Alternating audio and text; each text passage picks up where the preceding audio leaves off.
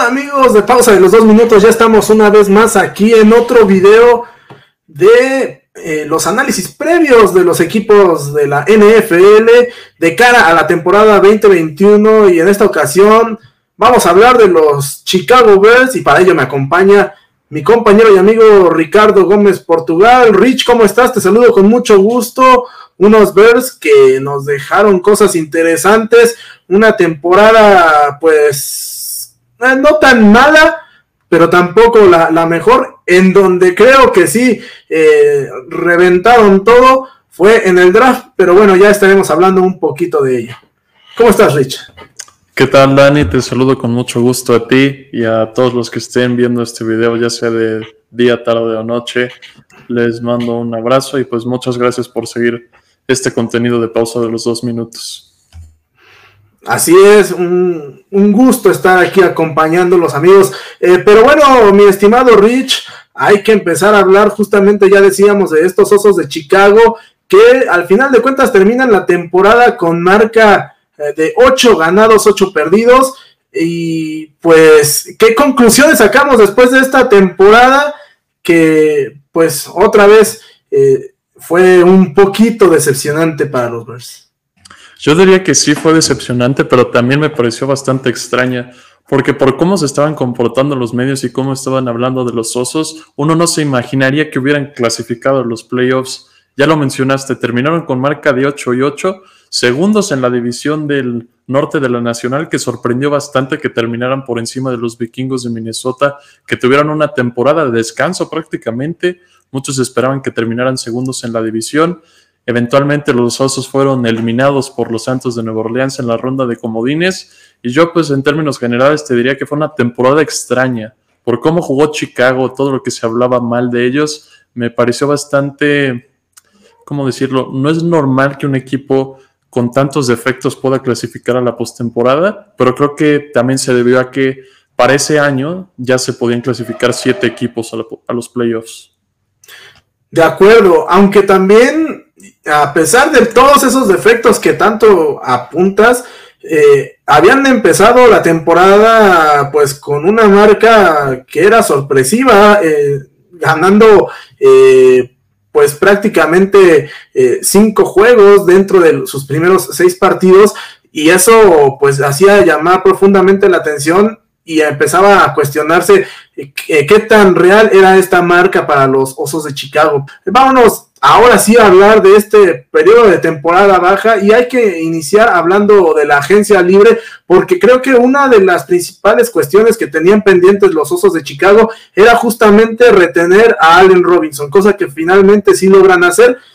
Y eh, además de ello eh, no se sabía qué era lo que iba a suceder con Mitch Trubitsky, Nick Foles, eh, alguno de los dos iba a salir finalmente este, pues se deciden por mantener a Nick Fox y traer a Andy Dalton.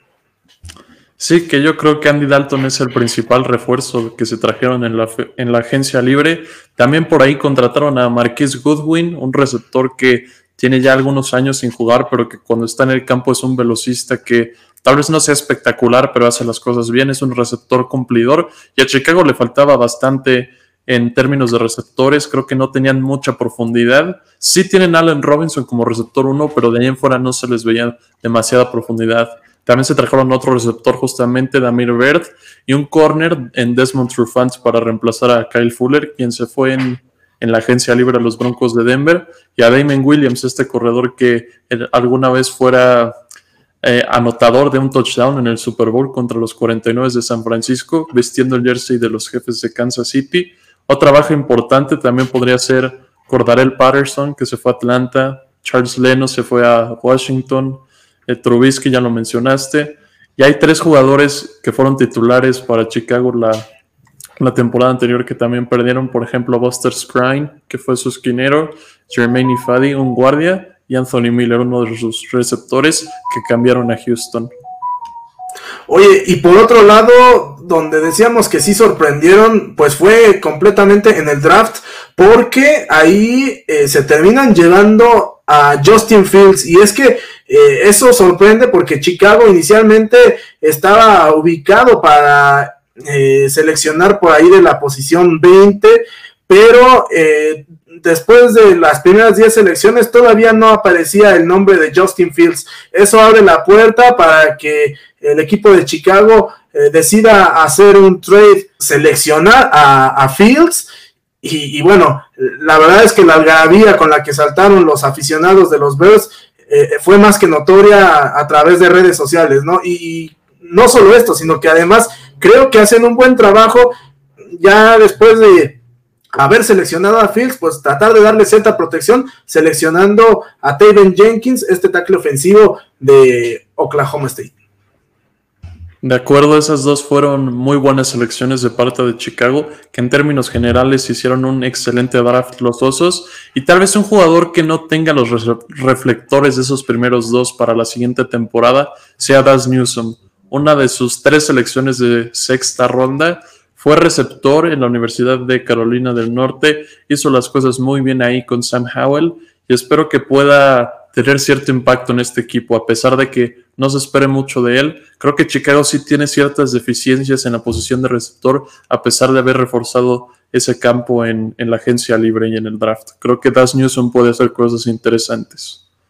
Oye, sí, eh, Rich, pero además de estos refuerzos, hay que señalar que otro aspecto eh, importante que tenemos que seguir a lo largo de la temporada es la actuación o, mejor dicho, eh, los planteamientos de, partido y lo que vaya desarrollando eh, Matt Nagy, porque pues bueno, ya es su cuarto año, si no me equivoco, y pues como que todavía le hace falta un poquito a este equipo después de ya cuatro años tener al mismo coach. Sí, creo que Nagy no ha hecho las cosas mal con Chicago, pero tampoco es como que haya hecho las cosas de manera excelente. Me acuerdo muy bien de una temporada ahí en 2018 que tenían una excelente defensa y que Trubisky eh, estaba jugando bien e incluso llega a ser nominado al Pro Bowl, que llegaron a la postemporada, pero gracias a un buen de campo que falla Cody Parkey fueron eliminados en la ronda de comodines contra las Águilas de Filadelfia. Yo los veía muy fuertes ese año y posibles candidatos a ganar el Super Bowl, pero eh, Cody Parkey les, les falló el gol de campo. La temporada anterior sí llegaron a los playoffs, pero creo que de chiripa, o sea, ni ellos se la creyeron que habían llegado después de la temporada que hicieron. Cerraron muy mal el año y fuera de esos dos años, Matt Nagy como que los demás años han sido bajos para los Osos de Chicago. No han hecho grandes cosas en esos otros dos años que, que Matt Nagy ha estado como entrenador en jefe. Yo no creo que esté en el asiento caliente aún Matt Nagy, pero tal vez si no rinde bien esta temporada, el próximo año pueda ser decisivo para él. Oye, Rich, ¿y qué me dices del calendario que tienen estos Osos de Chicago? Porque por ahí eh, tienen algunos partidos interesantes al inicio. De entrada, eh, juegan la primera semana en Los Ángeles contra los Rams, eh, después reciben a los Bengals, van a Cleveland, reciben a los Leones, viajan a Las Vegas, en la semana 6 eh, reciben a los Packers, después viajan hasta Florida a visitar a los Bucaneros de Tom Brady, en la semana 8 contra los Niners, y bueno, finalmente en la semana 9 van a visitar a los Steelers para descansar en la semana 10. Eh, un calendario que de entrada pues luce, eh, no sé si demasiado complicado, pero por lo menos interesante sí luce, ¿no?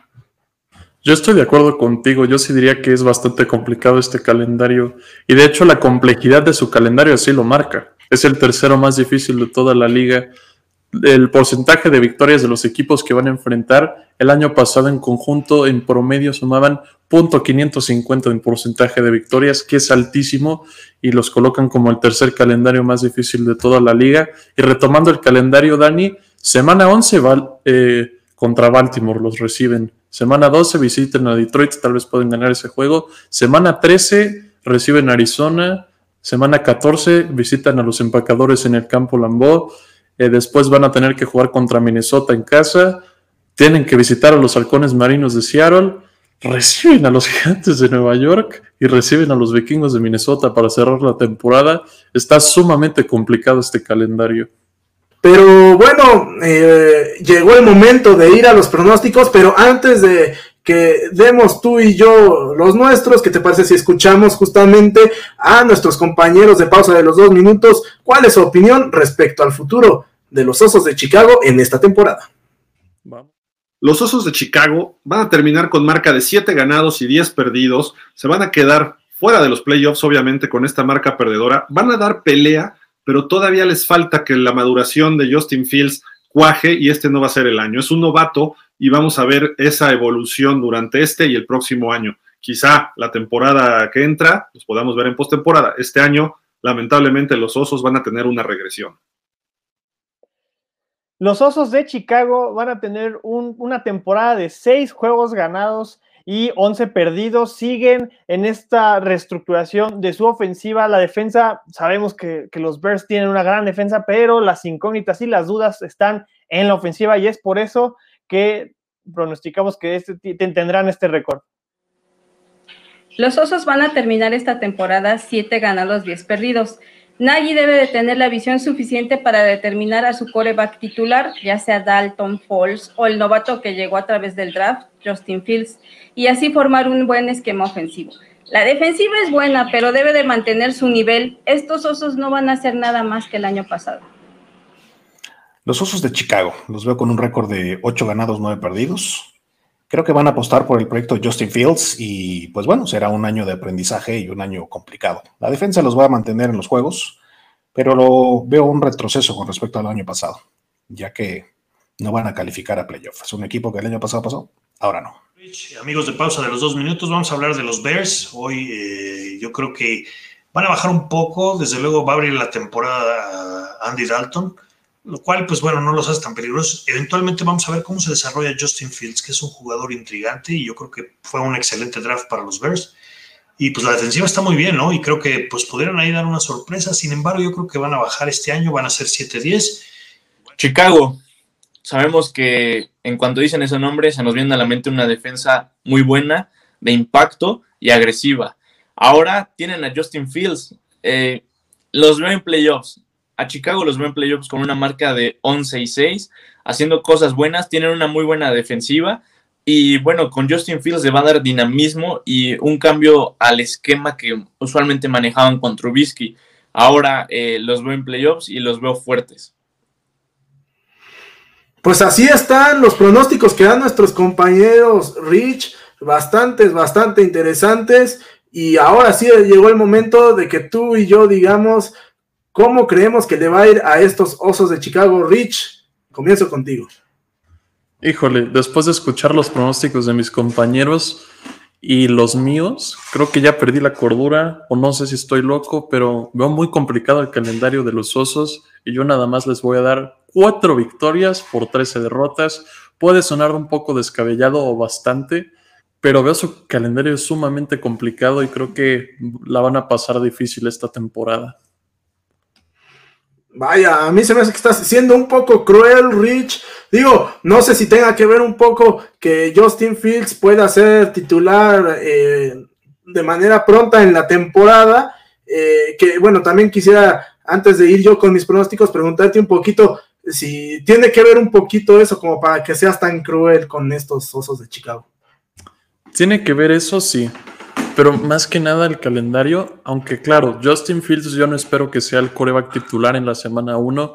Matt Nagy ya ha dicho que su coreback ahora mismo es Andy Dalton, pero se puede ganar su lugar en la pretemporada. Tiene tres partidos para demostrar que puede ser un coreback 1 o, como lo hacen la mayoría de los corebacks eh, seleccionados que ya tienen como a un coreback veterano en el mismo roster, pueden iniciar por ahí de la semana 8, semana 9 o inclusive después de, la semana de descanso de Chicago, que yo creo que sería lo ideal, darle una semana adicional de preparación a tu coreback novato si es que Andy Dalton no está rindiendo bien. Híjole, pues mira, yo honestamente creo que Justin Fields va a ser titular por ahí ya de la semana 5. Este, y bueno, sí, eso evidentemente va a tener que ver eh, para que los osos probablemente no alcancen o muy seguramente no alcancen esa marca ganadora, ¿no? Y precisamente por eso yo me voy a quedar con una marca de 7 ganados y 10 perdidos para estos Osos de Chicago, que bueno, al final de cuentas, eh, respecto a expectativas, quizá podríamos calificar que sería una temporada otra vez decepcionante, pero al mismo tiempo eh, esperanzadora, sobre todo tomando en cuenta que Justin Fields será quien tenga el control de las acciones. Pero bueno, Rich, esas son nuestras opiniones.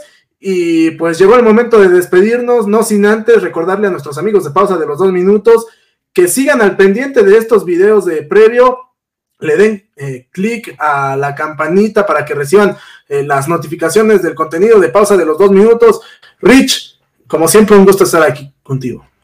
El gusto es mío, Dani. Muchas gracias por este gran análisis de los osos. Bastante interesante este equipo para el próximo año. Y bueno, amigos, a nombre de todos nuestros compañeros de pausa de los dos minutos, de mi compañero y amigo Ricardo Gómez Portugal, yo soy Daniel Velasco. Cuídense mucho y nos vemos en el próximo video. Hasta la próxima.